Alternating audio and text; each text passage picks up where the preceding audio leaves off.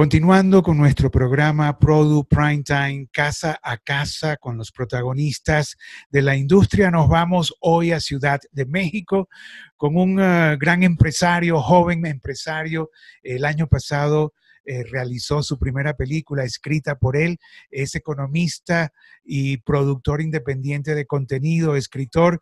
Gracias a Eric Zuckerman por estar con nosotros. Y bueno, eh, la verdad es que te agradezco porque yo conozco a Eric más o menos ya hace 10 años. Fue invitado por el grupo Imagen a arrancar Cadena 3, primero como director de adquisiciones y luego como eh, director de programación y desarrollo. Y, y bueno, Eric, eh, ¿cómo estás en esta pandemia? Primera pregunta, adelante. No, pues Richard, gracias por la, por la tan amable presentación. Este, creo que nunca nadie me ha presentado tan elocuentemente. Este, pues mira, en general bien. La verdad es que estoy con mi familia. Eh, eh, gracias a Dios no estoy solo. Este, tenemos la fortuna de tener eh, un jardín este, y una terraza, lo cual cambia creo que mucho la experiencia de estar encerrado, ¿no? Este, y pues con la posibilidad de estar trabajando desde casa. Este, entonces creo que en ese sentido, en un momento difícil, tenemos un poquito de, de, privilegio contra cómo lo estamos pasando y pues tratando de entender todo esto y por el otro lado aprovechando el hecho de estar con mi familia y estar con mis hijas, que es algo muy nuevo para mí y algo que también estoy disfrutando es este, pues enseñarles esta cuestión del homeschooling es este, muy interesante ver cuál es el, el, avance de los niños, la verdad. Sí, bueno, eh, ya que hablas de la familia, debo decir que eh, eh, Eric está casado con Jessica Zuckerman ahora, con dos niñas. Jessica, bueno, yo la conocí cuando estaba en Comarex, una gran vendedora, y ahora está en Paramount. ¿Cierto, Eric? Es así, ¿no? Correcto. O sea, es una... Y es Jessica Teskovich, no es Zuckerman, pero bueno. bueno, lo que pasa es que dije Zuckerman porque siempre me ha, me ha costado pronunciar el, apellido de Jessica, ¿no? O sea, eh, eh, eh, pero volviendo a ti, Eric, que tú como economista, bueno, economista y luego fue a, la famosa NYU, Universidad de Nueva York, donde estudió Media and Entertainment y allí también fue pionero porque creó un concurso de cortometrajes que todavía existe, Eric. Es correcto. Este, eh, fue una iniciativa muy, muy padre porque estaba empezando toda esta cuestión del, branding entertainment. Y entonces lo que se creó fue un concurso de cortometrajes en los cuales la marca tenía que estar presente, o sea, el producto o servicio. en el primer año lo hicimos con las, con las XC90 de, de Volvo. Tuvimos el privilegio que Volvo patrocinara de ahí se movió a otras marcas y, continuó después de que yo estuviera en la universidad. Y básicamente lo que queríamos generar era eh, generar contenido en el cual, en este caso en específico, la XC90 fuera un protagonista del, del, cortometraje. Y pues la verdad, increíblemente, este, creo que sigue hasta el día de hoy. Van cambiando las marcas, creo que lo ha patrocinado Verizon y muchas otras.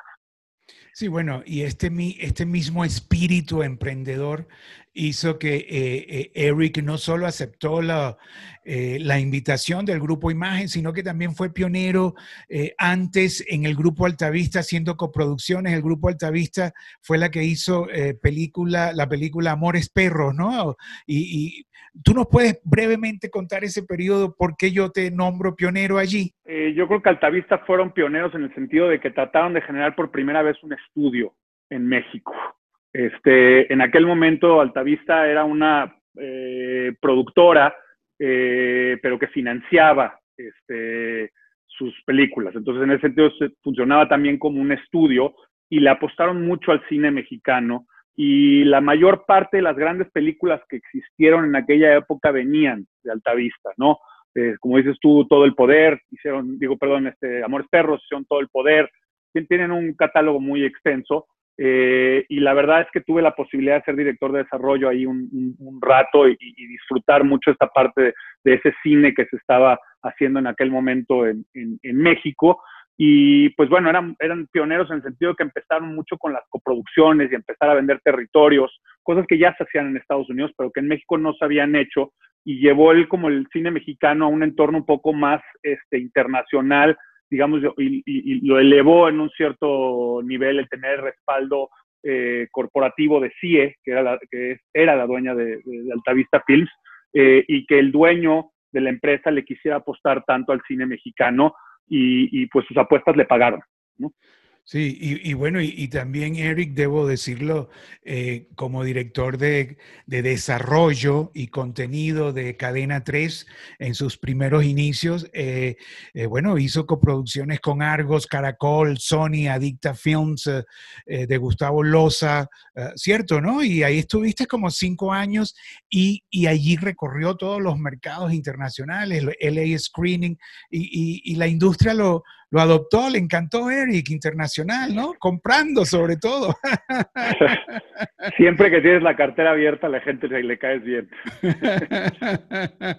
Eric, y, bueno, y después estuvo cinco años allí aproximadamente con mucho, eh, con mucho trabajo y creó su propia e, empresa, The Agency, en sociedad con un compañero de la universidad, un británico, ¿no? Muy, muy encantador. Yo lo, conocí, ¿no?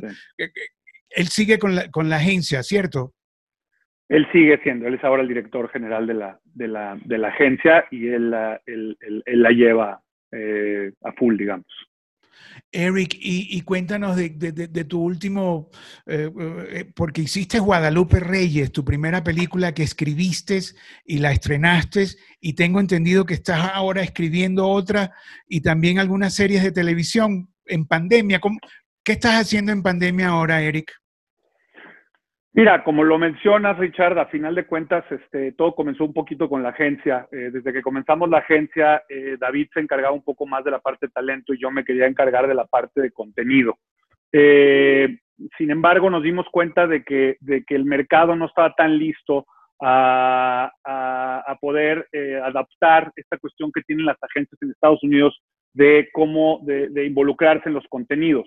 Eh, la otra cosa que me pasó es por mi experiencia de ya de varios años en desarrollo, eh, lo que me pasó es que más allá de estar funcionando como agencia, me estaba yo involucrando mucho en los desarrollos, a tal nivel que empezamos nosotros a desarrollar ciertas cosas, eh, digamos, lideradas por mí. bajo ese evento, de repente me, dio, tuve la idea de una película y literalmente la empecé a escribir en, en mis tiempos libres los viernes en la tarde y los sábados. La verdad es que Jessica me tuvo mucha paciencia a ese respecto. Este, y eventualmente, después de un par de años, eh, eh, logramos este, filmarlas, o sea, financiarlas, se, metió a Oficine, tuvimos la suerte de que la primera vez que se metió a Oficine salió, este, y filmamos una película que la verdad eh, prácticamente se diría que en tiempo récord, porque es bien difícil entregar una película, como nosotros teníamos, nosotros teníamos desde el principio un day and date, por la cuestión de que nuestra película era como una película navideña, con las fórmulas navideñas que se hacen en Estados Unidos. Se tenía que estrenar en la época de Guadalupe Reyes. Este, y nosotros comenzamos a filmar en enero de ese mismo año. Entonces nosotros entregamos esa película eh, desde producción hasta su entrega en menos de 10 meses, que suena como mucho tiempo, pero en realidad es muy poco tiempo. Este, y entonces eso fue lo que me pasó, que eventualmente yo me di cuenta de que, de que no estaba funcionando muy bien el estar desarrollando contenidos dentro de la agencia y entonces me moví un poquito de lado, este, decidí tomar un paso para atrás en la agencia, entregarle la, digamos, la dirección a, David y ya dedicarme yo de, a lleno a desarrollar contenidos este, como productor y a veces como escritor. Entonces, hay ciertos productos como en Guadalupe Reyes que sí entré yo como escritor y como productor, este, en coproducción con, con, con, con, Filmadora, que la verdad fueron unos excelentes socios, este, hubo una gran química, este, un gran este, colaboración, este, una gran experiencia, y eso eventualmente pues, fue como el primer paso de lo que estoy haciendo ahorita que me estás preguntando en la pandemia. Eh, yo eh, habíamos, como te estoy diciendo, empezado a desarrollar ciertos proyectos pero más como idea cuando estaba en la agencia y, este, digamos, yo los tomé y, ya en algunos casos este, se hicieron reescrituras, se hicieron actualizaciones, se consiguieron ya a los, a los, a los escritores, este, se consiguieron compañías, porque yo no tengo una productora este, per se. Entonces, el modelo que yo hago este, es un poco eh, funcionar como una especie de showrunner, si lo quieres llamar así, este, o como alguien que está trayendo las propiedades intelectuales y que sabe cómo, o que tiene, eh, por, la experiencia que, que, afortunadamente he tenido de cómo armar, este, digamos, la producción y los deals, ¿no? Este, pero por el otro lado también la parte eh, creativa, que siempre es la que he tenido que estar viendo, porque a final de cuentas eh, puedes armar todo el modelo de negocios, pero si el producto no funciona, pues no va a tener una, una vida o un retorno como el que uno quisiera esperar. Entonces, básicamente, ahora sí que cerrando y contestando lo que he estado haciendo en la pandemia es, en algún, me he sentado a, escribir y he estado trabajando mucho en estos proyectos que traemos en, en desarrollo, que algunos ya prácticamente estaban listos para lanzarse a mercado y que desafortunadamente eh, por la pandemia, por esta cosa de guardarse, no los hemos podido este, presentar como quisiéramos, pero por el otro lado, aprovechamos este tiempo y lo reforzamos. Y entonces ahora son un mejor producto que el que, el que, hubiéramos pensado. Eso es lo que a ti te gusta, eh, Eric, ¿no? Producir, escribir, o sea, te fascina, ¿no? Yo desde que te conozco siempre has estado en eso, ¿no? Eh, moviendo talento, eh, ideas, proyectos, en el, primero en el canal, luego en tu agencia, y ahora, bueno, te veo realizado, ¿no? Y dime una cosa, Eric, porque dicen que todo ha cambiado, eh, se va a trabajar con nuevos presupuestos, mucho menores, van a haber unos protocolos, eh, algunas eh, dicen que son muy costosos. ¿Cómo ves tú después el, el regreso para ti? ¿Cómo lo ves? Mira, yo creo que todavía está muy incierta la cosa, Richard, y todo va a depender, no nada más en el lado de producción, sino creo que a nivel de la economía mundial, en el hecho de que se encuentre una vacuna o no. Eso puede suceder literalmente el día de mañana, o en tres meses, o en seis meses, o en doce. Eso cambiaría toda la cuestión. Si esa vacuna se encuentra en el muy corto plazo, entonces esto dejará, no, dejará, pero, pero, pero se minimizará mucho el, tema, porque creo que nos va a permitir, en un cierto sentido, eh, regresar a la, normalidad. Yo siempre digo que el ser humano es un ser de hábito, y entonces si en realidad llevamos haciendo las cosas una cierta forma durante años, durante décadas, algo que sucede durante dos o tres meses es difícil que te cambie en el mediano y en el largo plazo. Seguramente te cambiará en el corto plazo, pero como que estamos como muy ensimismados ahorita viendo lo que está pasando porque evidentemente los días se, pasan más largos, ¿no? Este, pero yo sí creo que eso dependerá, es muy incierto en este momento. Eh, si no se logra eso y se empieza a abrir la economía, pues la industria del entretenimiento y las producciones van a tener que reajustarse y adaptarse como se están adaptando muchas otras industrias, desde los supermercados hasta eh, pues, otra industria que está relacionada con nosotros, los cines, que no se, no se van a poder sentar la gente uno cerca del otro y que van a tener que tomar temperaturas. Eh, yo ya he estado leyendo mucho al respecto y ya se están haciendo como iniciativas con respecto a guardar a todo el staff de producción durante 14 días para asegurarse de que no, este, de que no estén infectados, tratarlos de tener en un cierto lugar, en una locación, este, ciertos protocolos para el maquillaje. Eh, esperemos que no tengamos que llegar a eso, pero si vamos a tener que llegar a eso, pues va a ser el nuevo, la nueva normalidad. El new normal, como se dice, ¿no? Y hay que adaptarse. Pero esta industria no se para, Eric, ¿no? ¿O sí se para? Yo no creo que se pare, o sea, es como cuando, yo recuerdo cuando yo estaba en la universidad había un gran debate de cuando iba a, se iba a destruir el celuloide, ¿no? Y entonces este, algunos cineastas que llevaban filmando durante 30 años decían, no, no, yo nunca voy a dejar el, el celuloide porque lo digital no sirve, etcétera, etcétera. Y pues lo que pasó es que eventualmente pues el mundo migró hacia allá. Este, yo creo que en un beneficio, ¿no? O sea, yo creo que eh, a mí todavía no me tocó, me tocó muy a nivel de universidad, pues yo no me puedo imaginar editar todavía ahorita con celuloide, ¿no? O, este, o estar sabiendo que estás quemando pietaje cuando estás pidiendo otra toma, este, te cambia todo y te, encuentras ciertos beneficios. Creo que lo de ahorita no es una cuestión, o por lo menos no se ve en el corto plazo que es una cuestión de beneficio, pero nos podremos adaptar y en el momento en que entre esa vacuna, pues se podrá bajar un poquito la guardia, ¿no? Y eso nada más le sucederá a producciones que estarán sucediendo dentro de, lo, de, este periodo en el cual no tengamos este, la vacuna. Yo dudo que la industria se vuelva a parar, porque lo que más necesita es, en este, no lo más que necesita, pero una, una cosa que está sucediendo mucho y lo estamos viendo con lo que está pasando, con los resultados que está reportando Netflix y todas las demás, es este, la gente está consumiendo contenidos. Va a ser muy interesante ver lo que le va a pasar al cine, a la experiencia de ir al cine. Este, eso sí creo que es un tema aparte de las producciones. Este, yo sí creo que no la televisión, pero el cine en el corto plazo este, va a tener muchos retos, porque de por sí ya venía una tendencia en la cual la gente estaba dejando de ir al cine y ahora que tienen menos incentivos de hacerlo, regresarán. No sabemos cómo va a ser la psicología de la gente cuando quiera salir, que diga, ¿sabes qué? Ahora quiero volver a salir, porque también hay otras variables. La gente no va a tener dinero no van a haber conciertos, no van a haber espectáculos. Tu única forma de salir va a ser, una de las pocas va a ser ir al cine.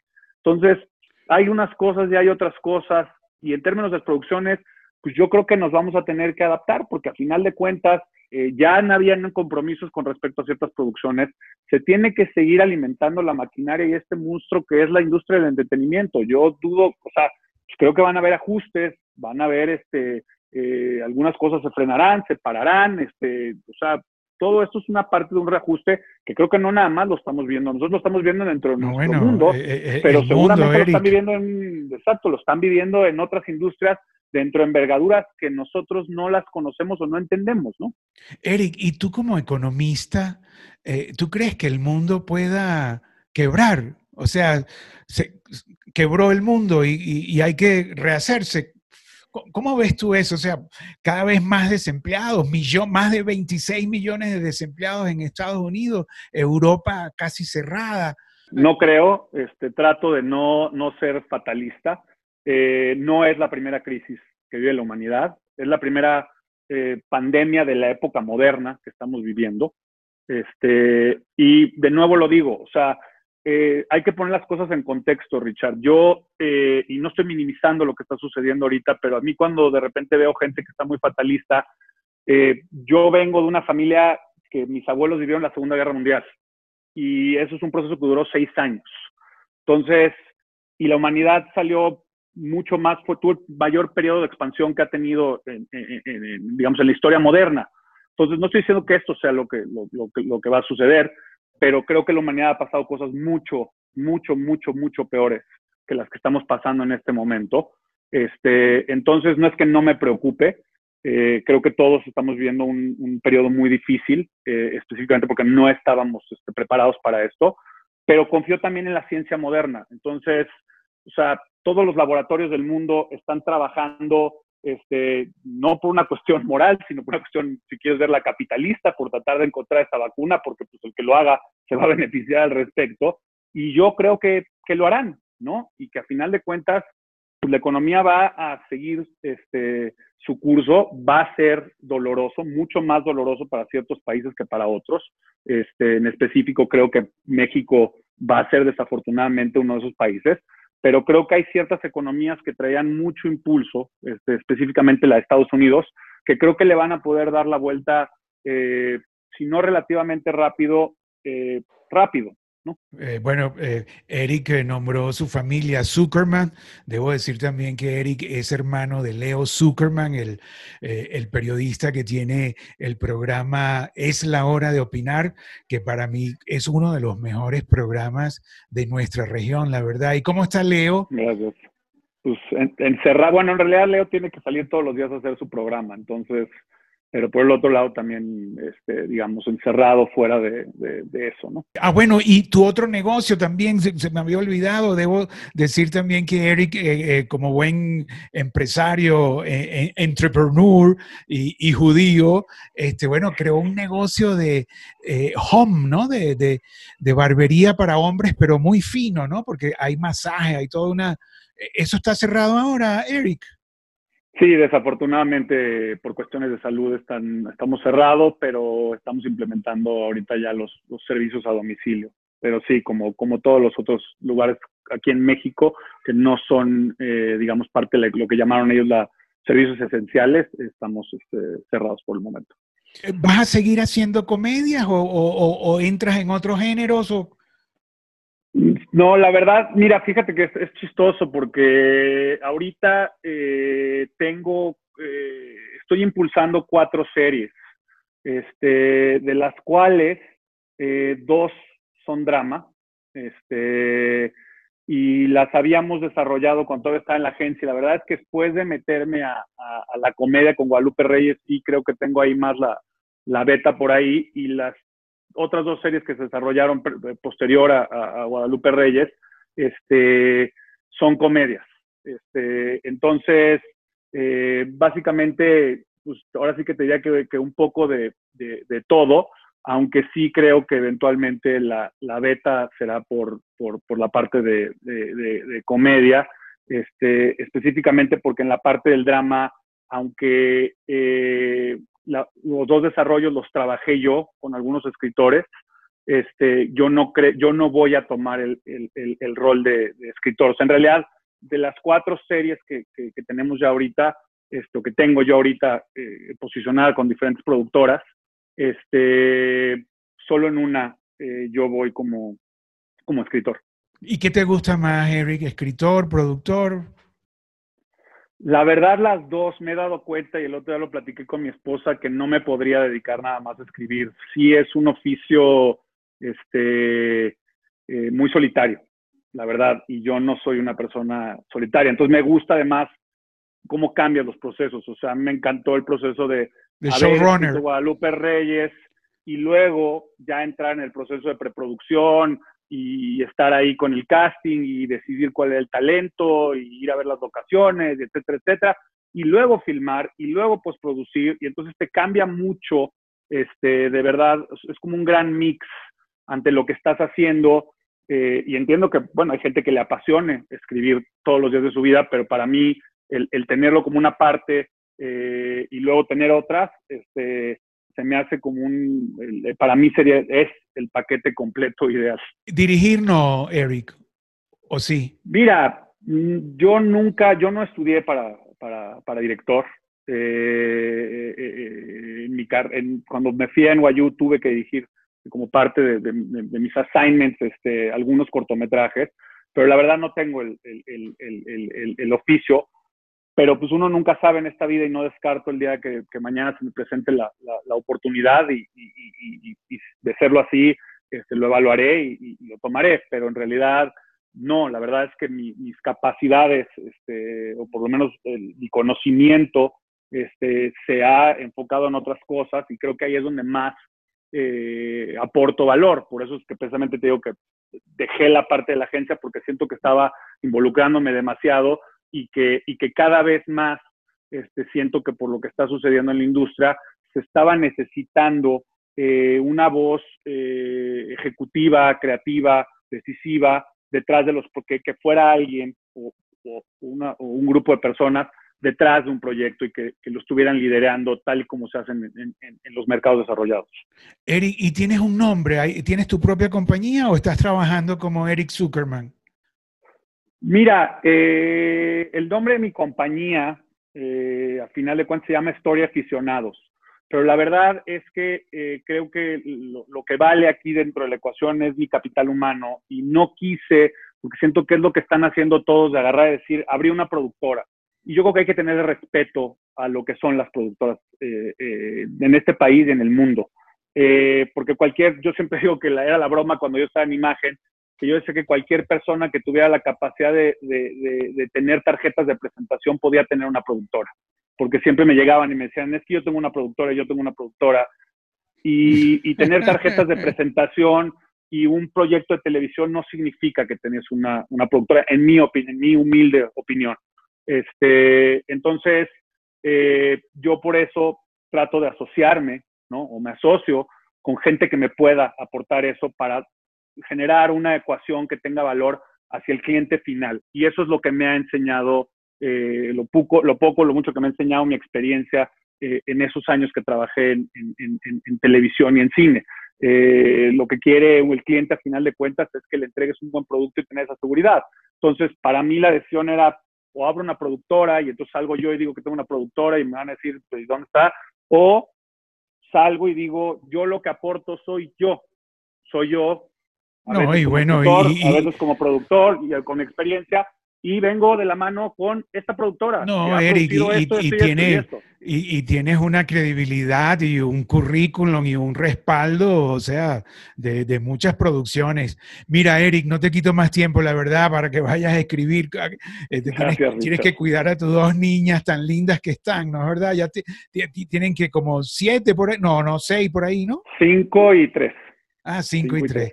Bueno, mi Eric, muchas gracias, la verdad, por este tiempo, por compartir y te deseamos todo el éxito posible. Y bueno, chao, la verdad, gracias de nuevo. Y bueno, y nosotros seguimos visitando casa a casa a los protagonistas de esta industria como Eric Zuckerman en, eh, en Ciudad de México. Chao, Eric.